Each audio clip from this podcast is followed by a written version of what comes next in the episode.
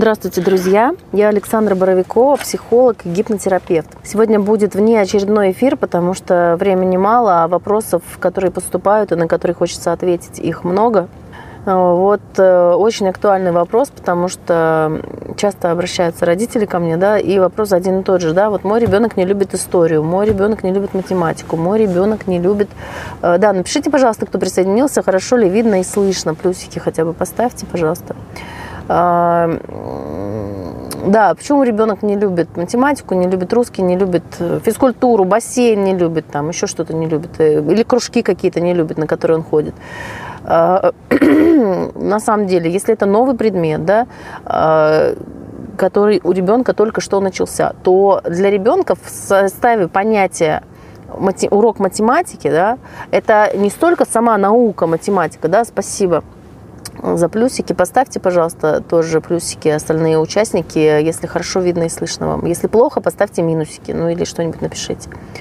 А, в общем, для ребенка, для маленького, да, возьмем сейчас ребенка начальной школы, да, а, вот он приходит в школу, и у него есть уроки там разные, там, начальная школа, там, письмо, математика, там, я не знаю, что там еще, окружающий мир, да, чтение.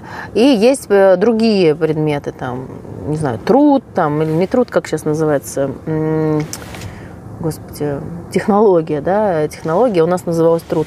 Технология, бассейн, там, физкультура, что-то еще. А, и ребенок вот внезапно вдруг заявляет, что ему не нравится, там, допустим, вот именно бассейн. Что для ребенка входит, входит в состав понятия бассейн? То есть там, во-первых, ходит вот этот раньше ребенок любил ходить в бассейн, да, до поступления в первый класс, и получал, ты старая, ну да, мне 38 лет, как бы, ну, в принципе, нет. Старость, по-моему, по возрастной периодизации начинается после 70. Так что нет, Александр, я не старая я, как это называется, зрелый возраст у меня. Вот, э, значит, э, до этого ходил, любил ходить в бассейн. А потом, когда поступил в школу, до свидания, Александр, э, значит, поступил в школу, вдруг перестал любить ходить в бассейн. В чем здесь дело? Как это можно объяснить? Почему так происходит? На самом деле основная мысль, которую я хочу донести, то, что для ребенка э, важен не, не столько сам предмет, сколько фактор, психологический фактор общения. Да? То есть ребенок оценивает даже не самого преподавателя и коммуникацию с ним, хотя это, конечно, основное, о чем я хочу сегодня рассказать, но ребенок оценивает в первую очередь то, как он себя чувствует, да? находясь на этом предмете, на математике, на письме, находясь в бассейне, находясь там на технологии, на пении или на чем угодно. И то, как ребенок себя будет чувствовать на этом предмете, безусловно, очень сильно зависит от преподавателя. Ну вот да, представим, что у нас ребенок там шибко умный, все в голову ушло, да, а физически там не очень сильно развит. Понятно, что он будет на математике чувствовать себя комфортнее, чем на физкультуре, когда ему там предлагают перепрыгнуть через что-нибудь, а он никогда этого не делал. Или когда он кидает, я вот такой была ребенком, кстати, в школе, я была шибко умная какая-то, одаренная там, пошла в школу к 6 лет, никогда не отдавайте своих детей в школу с 6 лет. Это очень большая ошибка, к сожалению. Пусть говорят, что ребенку будет в детском саду скучно, потому что он такой развитый. Нет. Эмоционально ребенок еще не готов. Возможно, интеллектуально вы его развили, да, сейчас это модно к тому же. И он интеллектуально он готов, но эмоционально он не готов. Потому что у детей происходит как раз в районе 7-8 лет э, первый гормональный скачок, когда у детей появляется, немножко изменяются гормоны, чуть-чуть. То есть это еще далеко до полового созревания, но это определенное изменение как раз когда дети начинают проявлять интерес к своим половым органам. Это же неспроста, да, потому что гормоны немножечко по-другому начинают работать, и у детей там появляются ощущения. Вот вспомните себя, да, у кого-то это в 5 лет происходит, это раннее развитие. В 5, там, 6, 7, 8, ну, где-то примерно вот в этом диапазоне. Вспомните себя, все дети это делают, там, друг другу что-то показывают, да, там, играют в какие-то такие игры. То есть это происходит естественным образом. Никогда нельзя детей за это ругать. Нужно им просто объяснить грамотно, что можно и что нельзя, расставить им границы. То есть, э, если ребенка произошел вот этот вот переход, да, значит, ребенок к школе готов эмоционально и физиологически. Если, ну, не физиологически, а, скажем, его организм созрел для того, чтобы получать эти знания. И находиться в этой социальной среде. Если этот переход не произошел, то есть у ребенка нет интереса там посмотреть у других детей, там, как у них устроено, или самому показать, там, да, опять же, от структуры личности зависит. Если вот этот гормональный переход не произошел, а, ну, там он знаменуется другими еще признаками, сейчас просто речь не об этом, конечно. Если у ребенка, еще зубы, кстати, да, в некоторых периодизациях, там, в вальдорфской школе, допустим, ориентируются на зубы. Если у ребенка зубы начали выпадать, значит, он прошел этот э, период, да, и в первом классе часто мы видим деток, у которых зубы уже повываливались. Но если у ребенка это не произошло к первому классу, значит, он точно не готов. И в 6 лет чаще всего у ребенка это не начинается, этот процесс, если только он не какой-то, не какого-то опережающего физиологического развития. То есть это все вещи взаимосвязанные. То есть эм, поэтому никогда нельзя отдавать детей раньше времени. Значит, если ребенок у нас представим, да, такой вот одаренный, на физкультуре он себя будет чувствовать плохо, да, потому что там тренер эпилептоид, который который будет заставлять, говорить, давай, давай, ты можешь, да, для шизоидного ребенка, сильно умного, одаренного, это будет стресс, это будет травма. Если для эпилептоидного ребенка это будет взбодрить его, да, когда он там разбегается и к этому козлу, и тренер ему там, давай, давай, давай, давай. Ну, я не знаю, как сейчас в школах, вот на, у нас так было. А для эпилептоидного ребенка он взбодрится от этого, да, или там какой-нибудь тревожненький ребенок. А шизоидный ребенок, он демотивируется просто в край. То есть он просто, ну, его это испугает, ему это не понравится, он почувствует давление, что его заставляют. Он просто напрочь вообще демотивируется. И потом он придет домой и скажет, мама, я не люблю ходить на физкультуру. И все, то есть у него физкультура будет зарублена вообще. Почему? Потому что у него в этом контексте сложились определенные отношения с преподавателем, определенные отношения с одноклассниками. То есть он чувствует себя хуже других, да? Понятно, что он не захочет туда ходить. Ну, это неудивительно, и я бы не захотела, да, и взрослый человек бы не захотел, да, ходить туда, где я чувствую себя хуже других. Ну а зачем? То есть если точно так же взрослый человек приходит, там взрослая женщина, допустим, приходит на танцы, где все уже так классно танцуют, а я пришла, и я как солдат там вправо-влево ничего не получается. Или мужчина приходит в спортзал, да, почему так много людей покупают абонементы в спортзал, и не пользуются ими, да, потому что человек пришел в спортзал, какой-то мужчина, да, он почувствовал себя хуже других. Там такие качки 7 на 8, такие все нарядные, красивые. На них смотрят девушки, а я там на их э, виде, на их фоне выгляжу как-то уныло и выгляжу слабаком. Ну, конечно, человеку не понравится это, конечно, он туда не пойдет. И это будет то же самое, что происходит с ребенком. Дальше, если ребенку не нравится, вот смотрите, как мы можем определить, не нравится ли ребенку именно сам предмет? А, если ребенок пришел, мы представим в первый класс, у него одна учительница ведет четыре предмета. Письмо, чтение, там, окружающий мир и, и что там еще, математику. Да? Если ребенок говорит, что вот мне математика не нравится, а письмо, чтение, окружающий мир мне нравится у той же самой учительницы, да? значит, мы понимаем, что ребенку не нравится именно этот предмет, и у него проблемы какие-то именно с этим предметом. Если же ребенку не нравится все, да, то есть если у ребенка не наладился контакт с учительницей, значит, э, ребенок может сказать, я не хочу ходить в школу. Ему, то есть ему, в принципе, вообще вся школа не понравится, и он не захочет туда ходить. Дальше, очень важная вещь. Если у нас ребенок уже взрослый, э, ну, школьник, да, средних э, классов, допустим, средняя школа или старшая, что у нас тогда происходит? Ребенок говорит, что, допустим, вот меняется учительница, да, допустим, там была старая учительница история, ребенок обожал историю. Учительница поменялась, ребенок теперь историю перестал любить.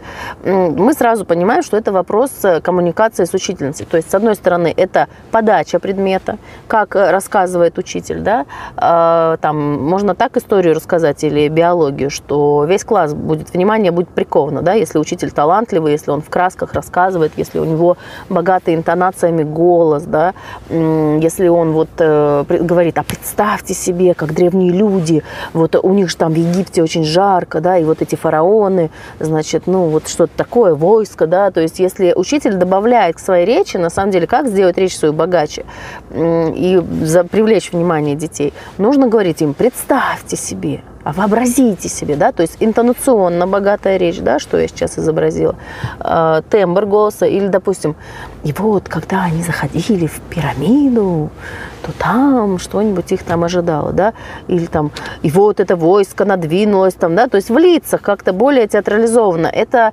когда мы меняем тембр голоса, интонацию голоса, выражение лица, мы говорим, а, там огромное войско напало на него, то есть более театрализованное представление, что происходит со вниманием человека, внимание зацепляется за это, да, то есть, а если мы будем читать как э, этот э, в автошколе, знаете, читают такие дяденьки суровые, э, там при пересечении перекрестка с двусторонним движением э, из левого ряда, там, да, вот так вот. Ну, все будут только засыпать. И это касается и взрослых, и детей. Это просто касается фиксации внимания. Когда что-то однообразное, монотонное, ребенок это воспринимать не будет, он будет засыпать, он будет считать ворон. Если что-то подано в лицах, в лицах можно подать и математику. Поверьте мне, я закончила матмех, я уверяю вас, что математику тоже можно подавать в лицах, потому что у нас были разные преподаватели, да я и сама в юности студенткой работала репетитором с детьми, и как раз мне это удавалось, да, то есть эти рекомендации, которые сейчас я даю, они помогут родителям привлекать внимание своих детей э, в разговоре с ними. Значит, первое, это интенционно богатый голос, это вот такие слова, как «представь себе», «вообрази себе», а как ты думаешь, если ты как ты думаешь, сколько там этих, э, не знаю, римлян там напало на греков, например, да?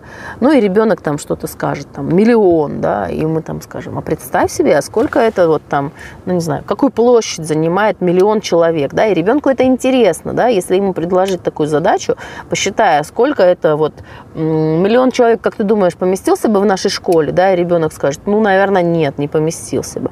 А давай посчитаем там, сколько, допустим, ну, какие-то интересные задачи за которые цепляется внимание и стимулирует воображение ребенка. Э, сколько человек вот поместится в нашей школе, если площадь там каждого этажа такая-то, площадь одного человека такая-то, давай там посчитаем, умножим, разделим. Э, это ребенку интересно, это занимает его воображение, то есть это скрещивает, или, допустим, говорит, там, его армия была там 100 тысяч человек. Это как население, там, не знаю, там, какого-нибудь там района, допустим, нашего района. Вот это как вот от меня до, не знаю, там, вот до магазина «Лента». Были в магазине «Лента»? Были. Значит, э, представляете, сколько туда ехать? Там 20 минут, дети там говорят, да, ну или что-то такое. Но это уже дети постарше.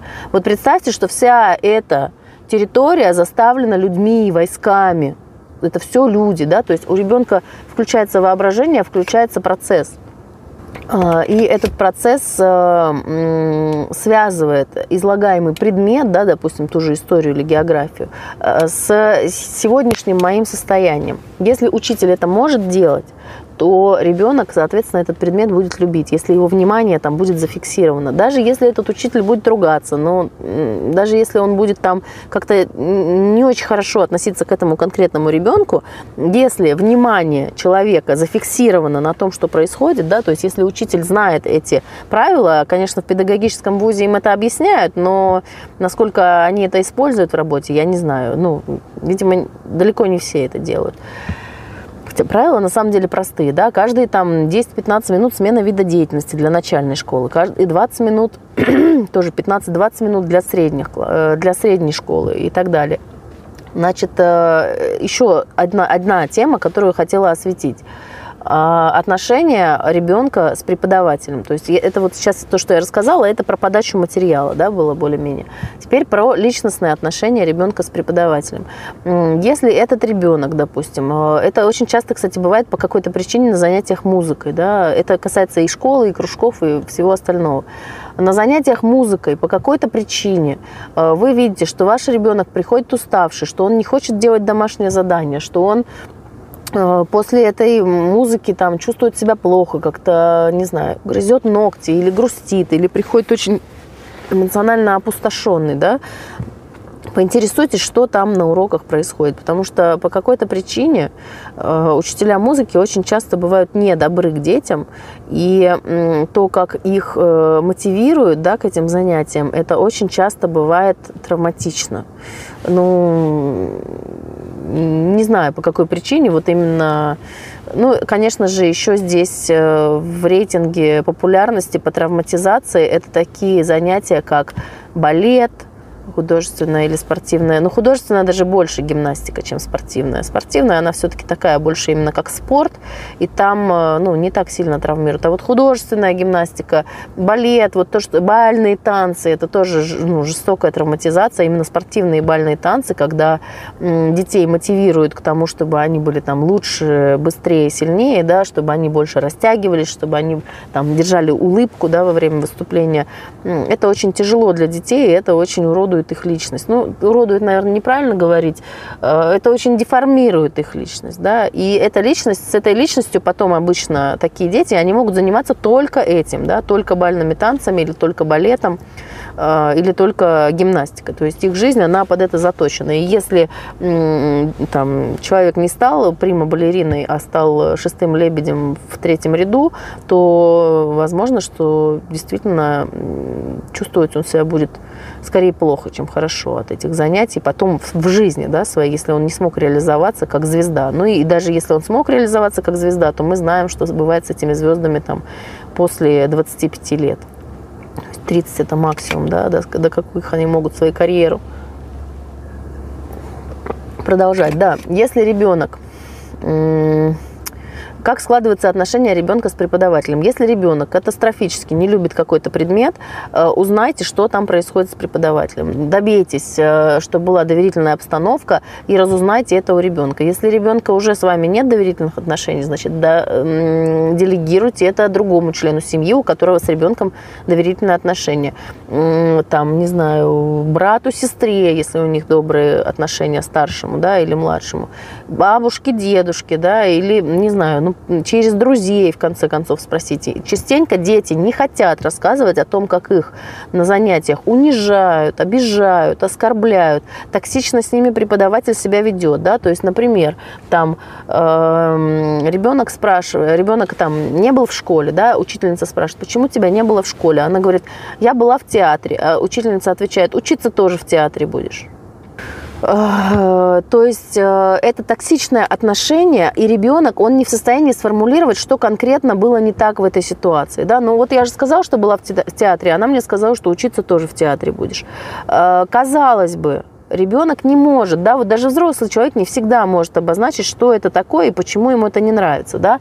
Э, очень часто, ну, это токсичное э, отношение, которое причиняет э, адресату своему неприятные очень ощущения, неприятные эмоции, ну, такой как бы вид сарказма, да. Но если ему это предъявить, даже между взрослыми людьми, тот, кто это сказал, он скажет, да ну ты шуток не понимаешь, я же просто пошутил, типа, ты что, ты такая обидчивая, ты шуток не понимаешь. Не, ну это не шутка никакая, конечно же, если тому человеку, которому так пошутили, стало неприятно, а не смешно, очень легко оценить, где шутка, а где токсичность. Признак очень простой. Я всегда говорю, если тому, с кем пошутили, смешно, значит, это шутка. Если этому человеку неприятно, значит, это сарказм, токсичность, э, высмеивание, насмешка и все что угодно, но только не шутка. Да? Шутка – это для того, чтобы было весело и хорошо всем участникам происходящего узнавайте у ребенка, что там происходит.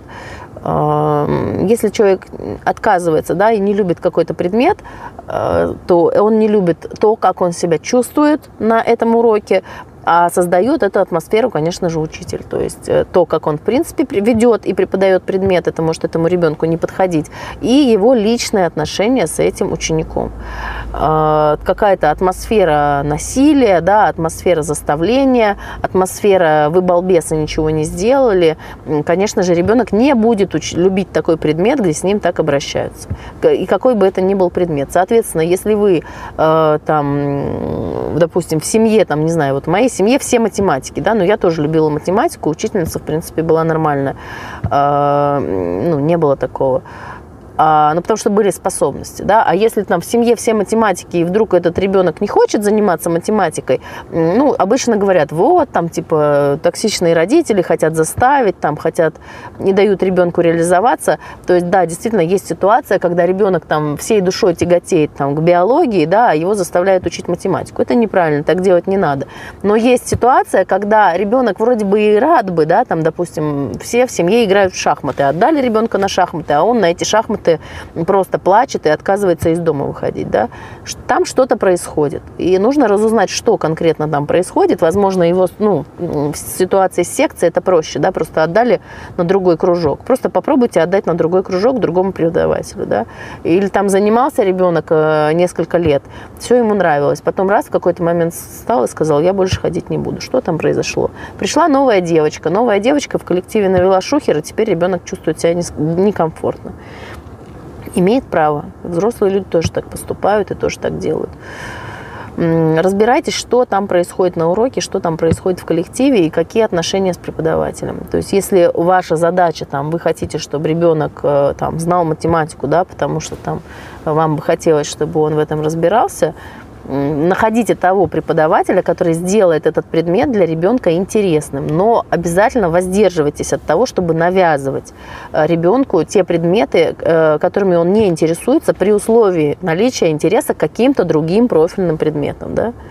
Очень важно идти за ребенком и за его природной предрасположенностью, потому что если у человека природное, он тяготеет к биологии, допустим, к медицине, а вы хотите сделать из него математика, ну, никогда он не станет хорошим математиком. Вот в чем проблема. Заставить его вы можете. Но хорошим математиком, талантливым он не станет никогда. А если он будет заниматься тем, к чему он тяготеет по своей природе, то есть с детства, ни с чего, вдруг непонятно откуда ребенок этим интересуется, то нужно э, развивать, конечно, именно эту часть. Почему? Потому что он может быть талантлив в этой сфере, да? несмотря на то, что все остальные сферы, ну там, ему вроде как на роду написано там, быть там, математиком, айтишником или кем-то еще. Все, на этом прощаюсь. Если есть вопросы, пишите их, пожалуйста, в комментариях. До свидания.